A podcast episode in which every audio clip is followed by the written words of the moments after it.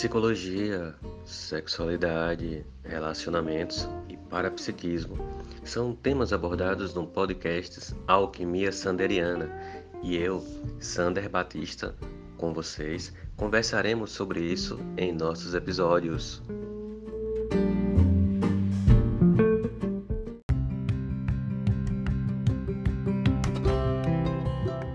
O podcast Alquimia Sanderiana tem o apoio do Chalé da Chapada, no Vale do Capão, Chapada Diamantina, o melhor lugar para se hospedar.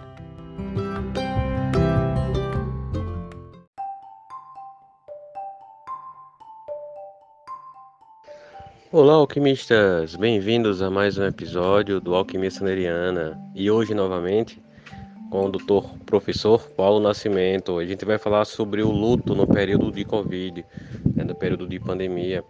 E aí, Paulo, para quem não ouviu o episódio anterior, fala um pouquinho sobre você e um pouquinho sobre a sua história. Olá, Sander. Olá a todos os ouvintes. Alegria enorme estar participando de mais um episódio, né? Participamos do episódio sobre o crime ambiental da Braskem, na cidade de Maceió. E uma alegria estar de novo aqui com você e com os ouvintes do Alquimia Sanderiana. Eu sou Paulo Nascimento, sou psicólogo por formação, tenho graduação e tenho mestrado em psicologia, uh, feitos na Universidade Federal de Alagoas, aqui na cidade de Maceió. E atualmente eu estou fazendo doutorado no campo da linguística, na linha de pesquisa de análise de discurso. Profissionalmente, eu atuo como professor de psicologia no ensino superior, já há oito anos, e atuo também como psicólogo clínico, ah, seguindo aí a abordagem centrada na pessoa, criada e desenvolvida por Carl Rogers, atendo os públicos jovem, adulto e idoso nas modalidades presencial e à distância. Uma alegria, uma satisfação poder conversar com você sobre mais esse tema, um tema importante, o luto, a vivência do luto durante o período da pandemia. Acho que a gente vai ter uma ótima conversa. É isso aí, Paulo. E o tema do luto é um tema que ainda que ainda anda, né? Ainda anda porque começou logo no início, né? As pessoas se contaminando, perdendo familiares, tendo problemas na sua rotina de vida, sonhos interrompidos, então luto por atividades que tiveram que ser paradas, por vários motivos. E e como é que você começou a entrar nesse movimento de trabalhar o luto e conte um pouquinho, fale um pouquinho sobre sobre esse seu início né, nesse movimento do luto dentro da Covid? Como você percebeu esse luto? Como você se mobilizou para entrar? E como as circunstâncias se apresentaram a você? Então, Sander, eu lhe diria o seguinte: eu lhe diria que eu, particularmente, fui me aproximando do tema do luto de modo gradativo. Uh, no transcorrer da pandemia. E eu imagino que essa tenha sido também a atitude, a postura de muitos profissionais da saúde mental e da própria sociedade como um modo geral. Por que de modo gradativo? Porque em março de 2020, quando a Organização Mundial da Saúde decretou o estado de pandemia, eh, nós não podíamos dimensionar o tamanho da tragédia. No momento em que nós estamos gravando agora esse episódio do podcast, no, no Brasil, nós já ultrapassamos a marca de 580 mil pessoas que per, perderam as suas vidas. Então, lá atrás, nós não podíamos dimensionar, nós não tínhamos a suspeita de que a morte, de que a letalidade da Covid-19 ia ser tão extensa. Havia os prognósticos, mas os prognósticos baseados em nada, né? É, baseados em muita incerteza. Ou seja, a morte em massa, ela foi se impondo gradativamente. Então, nós fomos forçados a prestar atenção nessa realidade, que é isso que nós chamamos de um grande processo de luto coletivo. Você colocou muito bem no início da sua fala, quando você aponta que a realidade do luto não tem relação apenas com a perda é, provocada pela morte. O luto pode ser o luto das relações, o fim das relações, o fim de um emprego, o fim de um ciclo da vida. Isso é bem verdade.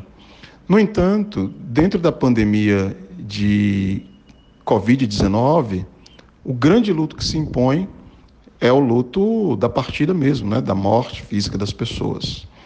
Então, gradativamente nós fomos forçados. No meu caso pessoal, eu posso te dizer o seguinte, que com o decorrer dos meses da pandemia, março, abril, maio e o decorrer dos meses, eu comecei a receber convites, inclusive, de alguns órgãos de comunicação para falar sobre essa temática. Então, eu lembro, por exemplo, de falar bastante em diferentes programas de rádio, fiz uma participação num programa aqui da TV Mar, que é uma emissora local aqui de Maceió. Ou seja, isso é um sintoma social, né? Na medida em que os meios de comunicação também começam a falar um pouco mais sobre isso, então isso é um indicativo de que essa demanda ela está é, ela tá vibrando, ela está ressoando no seio da própria sociedade. E nada, nada mais é, importante do que ouvir os profissionais da saúde mental. Nós temos uma sociedade profundamente tanatofóbica. Tanatofobia é um neologismo que a gente utiliza para falar desse medo irracional da morte, né? desse medo irracional da morte. A gente lida muito mal, a gente não fala da morte, a gente tem medo da morte, a gente esconde a morte né, nos claustros hospitalares. E com a pandemia, simplesmente a morte em massa se impôs a nós. Agora ela faz parte do nosso cotidiano. Então é impossível silenciar sobre isso. Daí veio a necessidade de falar sobre isso, de falar com a sociedade sobre isso. Depois vieram, é, eu ofertei um curso de formação para profissionais da psicologia, para estudantes também da psicologia, sobre os fundamentos filosóficos e antropológicos da tanatologia e da psicologia do luto. Foi daí, inclusive, que brotou o nosso livro, que nós vamos comentar é, mais à frente aqui na nossa conversa. Exato, Paulo. Ah, é muito interessante essa fala sua, né? e ela merece uma reflexão muito mais aprofundada do que o convencional. Quando se fala em, em morte, pensa que o seu oposto é, é a vida, né? mas não é o nascimento. A vida, né? ela é o que está entre o nascimento e a morte, né? então é uma passagem. E é muito interessante porque existem muitas culturas e várias interpretações sobre o que seja a vida e sobre o que seja a morte. Né? A morte de quê? Né?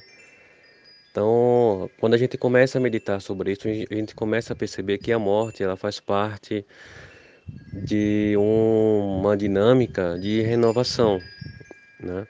Ou seja, então a morte ela não existe no sentido mais profundo, mais transcendente da coisa, né? A morte ela se apresenta como uma renovação, né? Então, assim, então existe a morte, mas infelizmente por, por não estudarmos isso, né, a gente coloca a morte como algo obscuro. Né? Tanatologia, né, Thanatos, né, é como se pensa a morte no, como se pensava a morte no, no na antiga Grécia. Né? E Thanatos, ele era filho da noite, né, da escuridão, né? dos mundos ínferos, o sentido de inferior, do que estava por baixo, por não se conhecer, né? do reino de Hades, né? que era o reino do outro lado.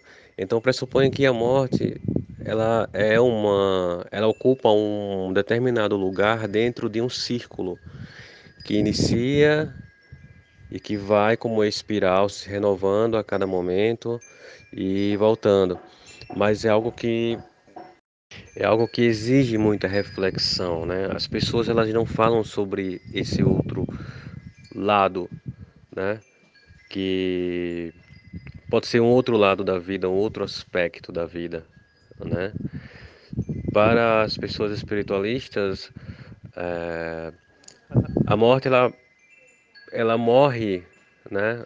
ela morre na vida intrafísica e ressurge numa vida sutilizada, vamos dizer assim, né? O corpo físico que morre, mas uma consciência perdura.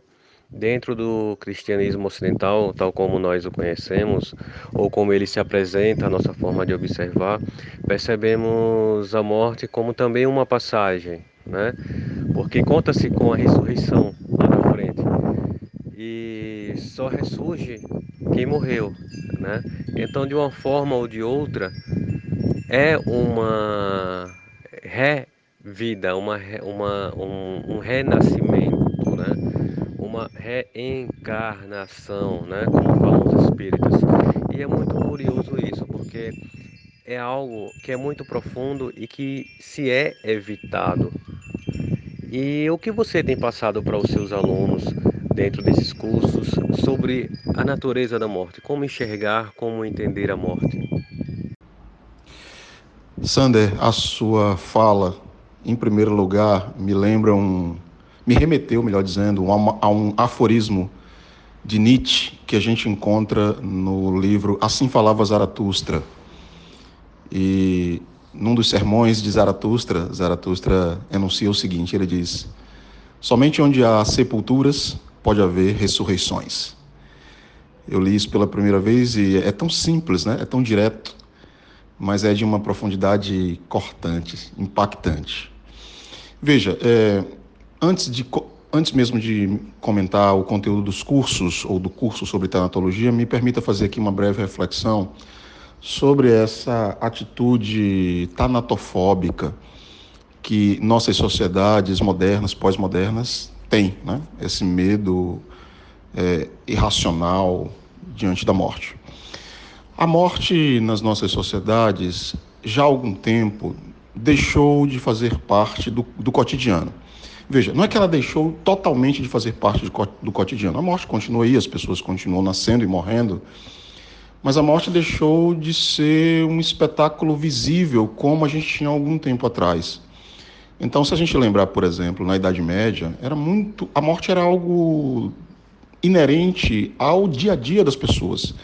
Morria-se muito, morria-se muito e por muitas razões. Morria-se por guerras, morria-se por, por pestilências, morria-se pelos mais variados tipos de doenças. Os índices de mortalidade infantil eram altíssimos, né? tanto é que a gente, a pesquisa histórica nos diz que a expectativa de vida na Idade Média era de 35 anos. E gradativamente, historicamente, a expectativa de vida das pessoas foi aumentando.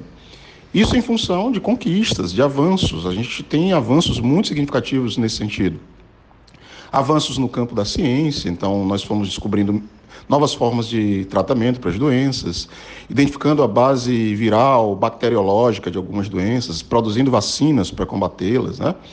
Combater esses, esses, esses é, agentes biológicos.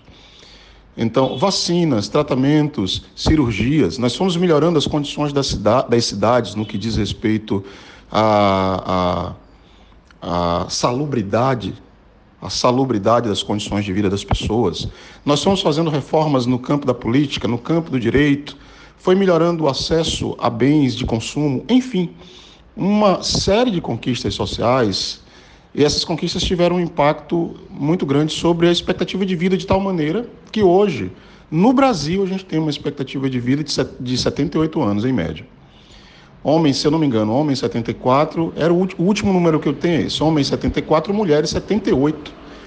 Se a gente recuar um pouquinho, não precisa recuar muito longe, se a gente recuar para a década de 70, a expectativa de vida no Brasil era de 60 anos. A gente está em, a gente tá em agora em 78, e eu escutei um dia desse na rádio CBN um comentarista dizendo o seguinte: a pessoa que vai viver 150 anos já nasceu. A geração que vai alcançar a expectativa de vida de 150 anos já está aí, já tem um ano, dois, três anos, já essa geração já está aí no mundo, né? É, e a gente não pode duvidar que isso é possível. Óbvio, o corpo humano, a estrutura filogenética que nos caracteriza tem seus limites. Mas veja, nós já saltamos de 35 na Idade Média para 80 na atualidade. Então é perfeitamente possível chegarmos sim a 150 dentro, dentro de alguns anos. Qual que é o efeito disso? O efeito disso é que é o, o efeito colorado, como a gente diz, né? O efeito é que a morte se tornou-se algo assim, nós partimos da crença de que domesticamos a morte. Então a gente parte dessa ideia de que a gente consegue controlar a morte. E o efeito é exatamente essa atitude de evitação, essa atitude tanatofóbica. Muitas pessoas são sustentadas por aparelhos hospitalares é, ad, ad infinito, entre aspas, né? Então, é isso. O, aquele historiador israelense, o Yuval Noah Harari, no, num livro muito famoso chamado Sapiens, Uma Breve História da Humanidade, ele nos diz um pouco sobre isso. Ele diz que depois da Segunda Guerra Mundial, de 1945 para frente, as sociedades ocidentais entraram num período mais, entre aspas, mais calmo de sua história. Mais calmos porque as grandes guerras cessaram. alguns conflitos armados continuaram aqui e acolá. Mas a morte em massa foi diminuindo gradativamente. E como efeito a gente tem então essa atitude de, de medo irracional, essa atitude tanatofóbica, né? essa forma estranha e absolutamente disfuncional de lidar com a morte.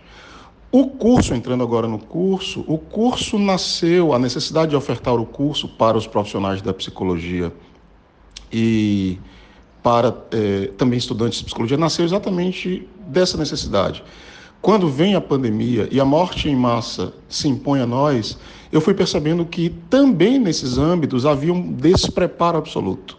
Os profissionais da saúde não têm instrumentalidade para lidar com a finitude da vida.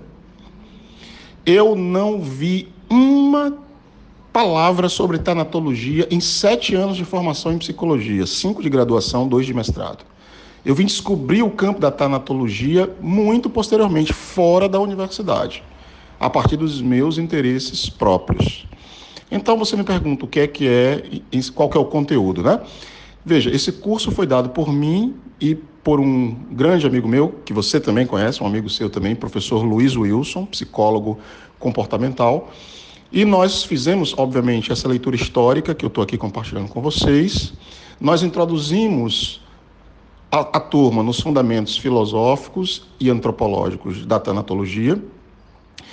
Uh, uma outra parte do curso tinha a ver com o, o compartilhamento de alguns modelos teóricos da psicologia para lidar com o luto, porque existem muitos modelos teóricos diferentes na psicologia. Ou seja, existem muitas psicologias do luto diferentes, né? E também proporcionamos algumas ferramentas para atuação na clínica. Como lidar, como a psicologia clínica especificamente pode ajudar as pessoas que estão passando por, pelo que nós chamamos de luto persistente. Aquele ciclo do luto que não se fecha, né? Aqueles, aquela sangria que não estanca. O sofrimento subjetivo que não cumpre o seu ciclo que vai se perpetuando, se perpetuando, e a pessoa chega um momento em que ela reconhece que ela precisa de ajuda. Então, a parte final do curso tinha a ver com isso: comunicar às pessoas técnicas, práticas concretas para elas trabalharem com pacientes que, porventura, cheguem ao consultório com essa demanda. Puxa, Paulo, é, Luiz Wilson é o cara, é unanimidade, velho. Não conheço um lugar onde ele não seja unânime. O cara é fantástico. E saudade de Luiz. Saudades.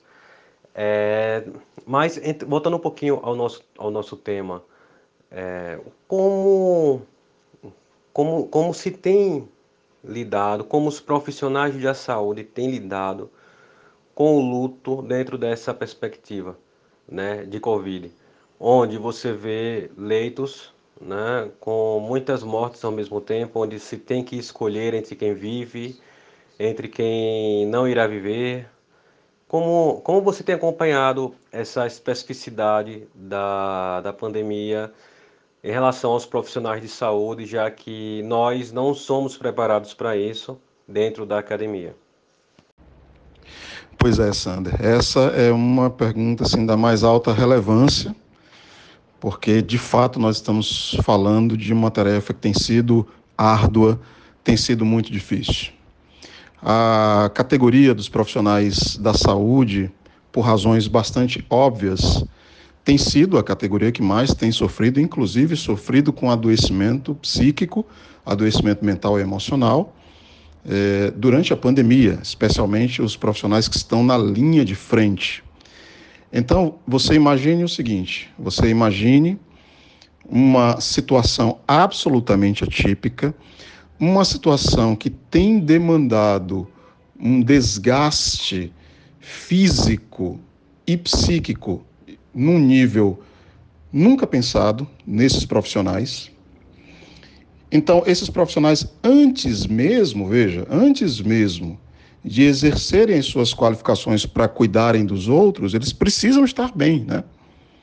Então, a gente, eu tenho acesso a alguns dados de pesquisa e a gente percebe que o adoecimento entre esses profissionais ele, ele se elevou em níveis muito altos e, inclusive, aumentou algumas saídas bastante problemáticas. E eu vou citar aqui, por exemplo, o aumento no consumo de substâncias psicoativas, de drogas mesmo, por parte desses profissionais, como uma espécie de válvula de escape. Numa linguagem mais técnica, a gente chama isso de coping, né? O, o coping são as estratégias, as diferentes estratégias que as pessoas lançam mão para lidar com o sofrimento e também com o sofrimento emocional. Então, some a isso aquilo que a gente falou na questão anterior, que era relacionado ao despreparo desses profissionais. Então, nós estamos falando de uma situação bastante crítica, bastante complexa. O que eu lhe diria é que nós estamos vivendo um aprendizado contínuo enquanto os fatos da pandemia vão acontecendo. As pessoas gostam, o senso comum tem uma metáfora interessante, né? É aquela coisa de trocar o pneu com o carro em movimento, sabe? Não há tempo. Não há tempo de uma hiperqualificação, de, de desses profissionais entrarem numa qualificação de nível de pós-graduação. Então, é aprendendo enquanto se faz. Você estou algumas situações muito complexas e elas fazem parte do cotidiano, cotidiano desses profissionais, especialmente dos profissionais que trabalham no âmbito hospitalar, a necessidade de fazer escolhas. E mais do que isso, para nós que somos profissionais psicólogos e psicólogas, lidar com as consequências dessas escolhas. Acompanhar, por exemplo, casais que entraram juntos no hospital, um partiu vitimado por Covid e o outro ficou. E mal sabe que o outro partiu, né? Então, nós estamos vendo o próprio campo tendo que se reinventar o próprio campo tendo que se reinventar. A utilização, a muita utilização de psicoterapia breve, que é uma técnica interventiva que já era muito utilizado, utilizada no hospital. Nós estamos aprimorando, por exemplo, o que nós chamamos de testamento vital, o uso das chamadas TICs, tecnologias da comunicação e da informação, o uso de celulares, o uso de tablets, para realizar as chamadas visitas virtuais, outras técnicas, mãos artificiais. Então, muitos profissionais, por exemplo, para transmitirem uma sensação de afago, de contato, de presença, é, criaram essa estratégia da mão artificial, uma luva cheia de água encostada na mão do paciente, transmite para transmitir essa sensação de afago, de companhia. E veja, e são técnicas que elas não existiam antes da pandemia. Então, é isso que eu. É, é, é, a coisas como isso que eu me refiro quando eu falo de um aprendizado enquanto os fatos vão se desenrolando. É o tal do trocar o pneu do carro com o carro andando. Nós temos certeza que quando tudo isso passar, e a gente espera que isso passe o quanto antes, a vacinação, graças a Deus, pelo menos no Brasil, né, está caminhando bem. Aqui em Alagoas, nós temos pelo menos 75% da população do estado já tem pelo menos a primeira dose. Né? Então a gente estima que nós vamos entrar em 2022 com um cenário muito favorável, pelo menos do ponto de vista da vacinação. E esse momento ele vai ser extremamente didático, pedagógico, nós vamos tirar muitas lições, infelizmente, ao, a um custo muito pesado, né?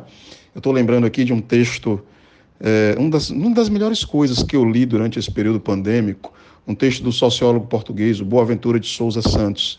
Ele escreveu um texto fantástico, indico para todo mundo ler: A Cruel Pedagogia do Vírus. Eu acho que o título é um pequeno livro, as pessoas encontram esse livro em PDF aí na internet, A Cruel Pedagogia do Vírus. Eu acho que esse título traduz tudo. É uma cruel pedagogia. É uma pedagogia cruel porque ela, ela tem exigido, até o momento, um custo muito alto. São 580 mil vidas perdidas para a Covid só no Brasil. No mundo já são mais de 4 milhões de mortes por Covid. Então, é uma pedagogia cruel, porque o preço que ela cobra tem sido altíssimo. Mas ela não deixa de ser pedagógica. E a saúde vai sair mais fortalecida disso. A nossa relação, inclusive, com a morte, com a finitude da vida, eu acredito que a gente vai sair mais fortalecido também nesse aspecto. Mas, de fato, não tem sido fácil para esses profissionais, não tem, não tem sido fácil para os profissionais é, da linha de frente dos hospitais, e é essa coisa de aprender enquanto se faz. Muito, muito importante, Paulo, isso que você vem falando. E, e entrando no livro, né? de que forma o seu livro ele pode ajudar as pessoas nesse momento tão tenso? Então, o livro é um produto do curso. O livro, digamos assim, é uma extensão do curso. Eu peguei o esboço das minhas aulas e ampliei, transformei o esboço em texto. Então, quem lê o livro vai ter a sensação, de fato, de estar participando de, de um curso. Não é um livro grande, é um livro relativamente pequeno. No final, ele ficou com, se eu não me engano, 90 páginas. Eu tive a preocupação de redigi-lo numa linguagem acessível a pessoas do campo e também a pessoas leigas, né? profissionais, psicólogos, estudantes e pessoas também que não são leigas. O subtítulo do, do livro é Pequeno Manual para o Acompanhamento de Pessoas em Luto Persistente. Então, eu estou pensando em todo mundo. Eu estou pensando em psicólogos, em psicólogos clínicos, em estudantes, em parentes, em amigos, em pessoas em geral que conheçam alguém ou estejam convivendo com alguém que esteja no processo de luto persistente. Esse luto que, como eu já disse mais atrás, é essas pessoas que têm a dificuldade de fechar o ciclo do luto. O livro está estruturado em 10 capítulos, então são 10 reflexões, onde eu toco em é, diversos temas. Né? Eu vou caracterizando, por exemplo, uh, as reações emocionais, cognitivas, comportamentais do luto. Vou apresentando os benefícios desse campo da tanatologia, dizendo, por exemplo, que qualquer pessoa pode consumir essa literatura e ela vai encontrar auxílio nessa literatura. Eu falo um pouco da importância da fé, da espiritualidade, é, porque nós sabemos que a população brasileira é uma população de muita fé, de muita religiosidade, é, de muita espiritualidade. Nós temos uma diversidade religiosa muito intensa, então não dá para você abordar o tema do luto sem falar em fé religiosa, porque na maior parte das vezes é onde as pessoas se agarram, né? Para reconstruírem suas vidas, para darem sentido às suas existências sem a presença da, da pessoa falecida. Então, tem um capítulo do livro em que eu exploro, dizendo inclusive que os profissionais da saúde precisam ter a inteligência para dialogar com a fé e com a espiritualidade do povo. Eu falo um pouco dos benefícios da psicologia clínica. Então, no momento em que a pessoa ou quem está próximo reconhece que não está conseguindo por si mesmo avançar no encerramento do ciclo do luto, então ela pode e na, e na verdade ela deve procurar um profissional para lhe ajudar nesse processo. O luto, Sander, o luto é como se fosse uma grande ferida que se abre no nosso corpo e que dói e que precisa doer porque essa dor é aquilo que nos chama para cuidar dessa ferida. Então, a dor é exatamente aquilo que nos incomoda o tempo inteiro, é essa espécie de alarme que faz com que a gente se volte para aquela ferida e cuide dela. Esse cuidado visa o estancamento dessa ferida, a cura dessa ferida. O que vai ficar depois é uma cicatriz. A cicatriz é a memória, a memória de quem se foi, a memória do amor que ali existiu. Só que veja, esse processo ele precisa esse ciclo de dor e de cuidado que é o luto, ele precisa se, ele precisa se encerrar. Ele precisa fechar porque o fluxo da vida segue e as pessoas precisam seguir. E muita gente não consegue fazer, fazer isso a contento, não consegue fazer isso sozinho.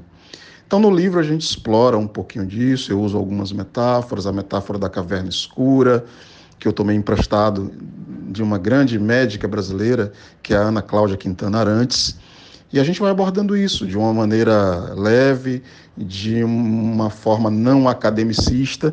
Eu tenho certeza que é um texto que vai ajudar muitas pessoas e vai agradar quem porventura se dispuser a fazer a sua leitura.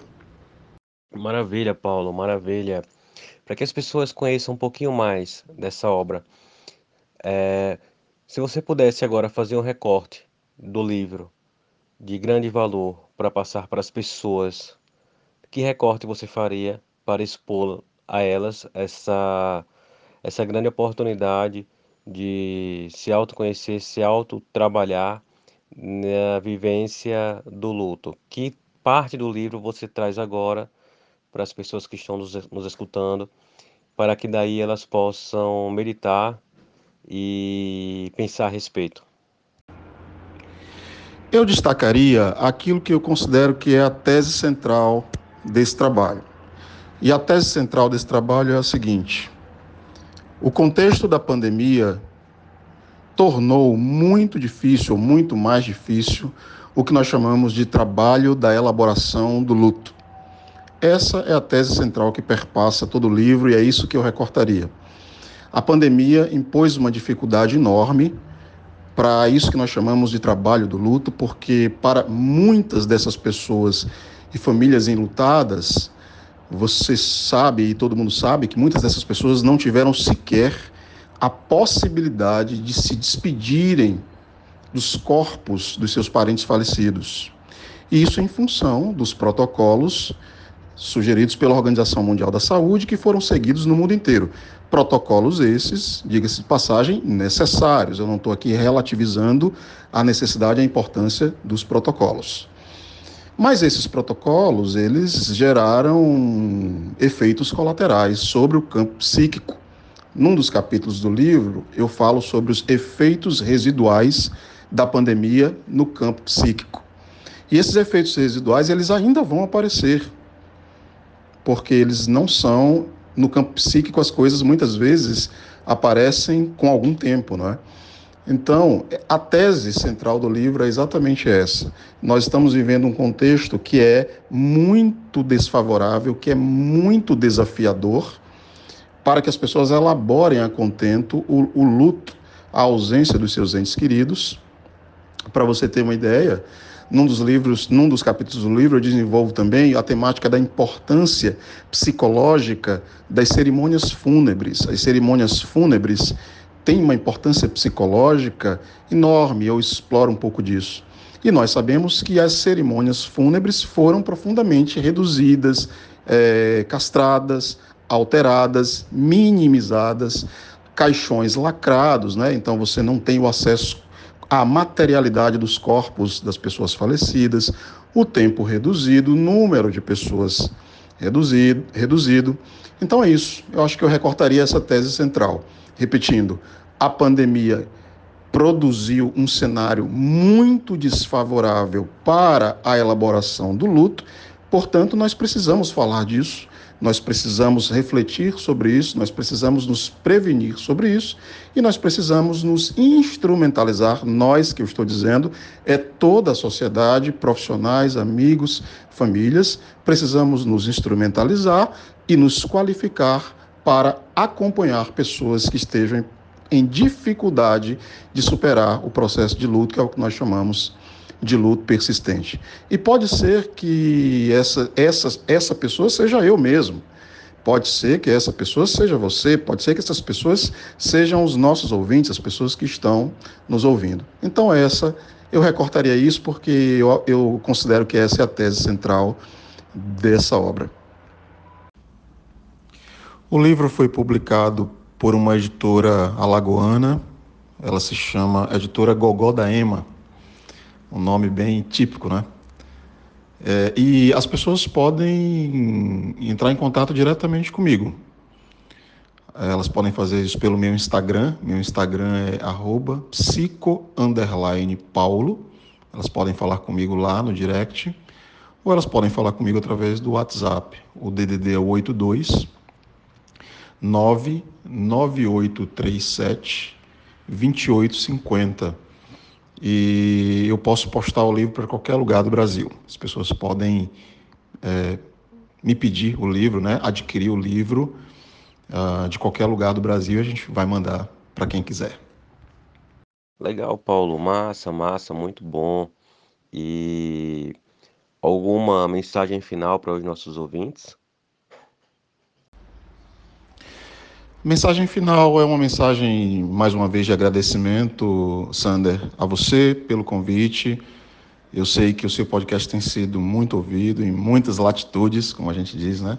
Então, sempre a minha gratidão por nos dar essa oportunidade de estar falando de assuntos relevantes. Dessa vez falando de uma publicação nossa, né? Então, isso é muito legal porque ajuda também, ajuda a gente a divulgar um pouco mais o nosso trabalho. A, minha mensagem final para as pessoas é uma mensagem de esperança. Nós estamos rumando para o fim né, dessa tormenta.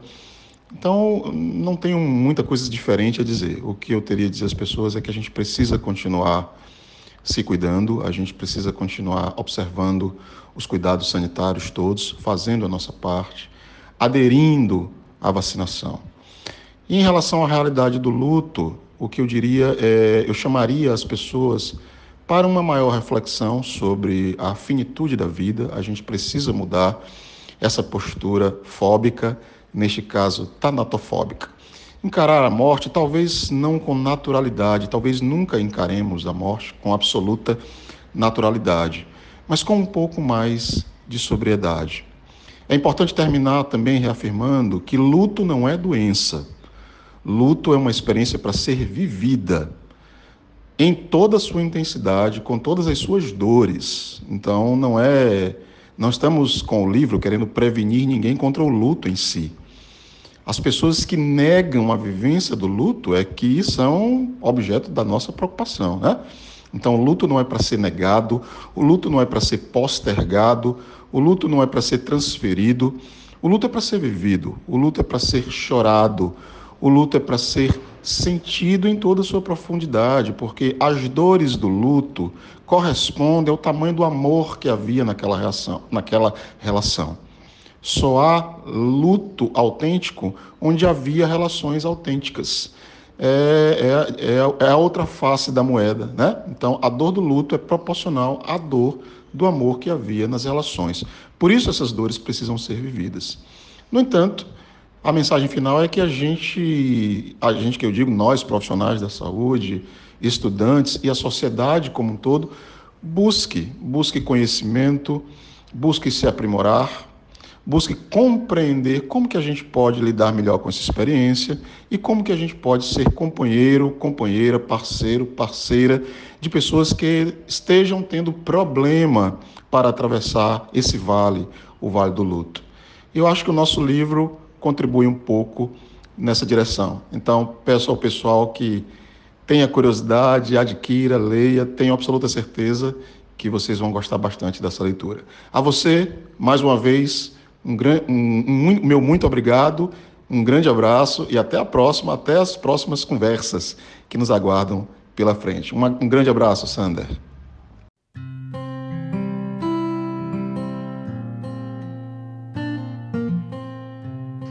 Joia Paulo, tranquilo. E, gente, super importante compreender esse momento. E o livro é muito esclarecedor. E é isso. E deixo também como sugestão o episódio 16, que fala sobre o luto, né? Uma forma mais focada no luto, né? Para quem quiser saber mais sobre o luto.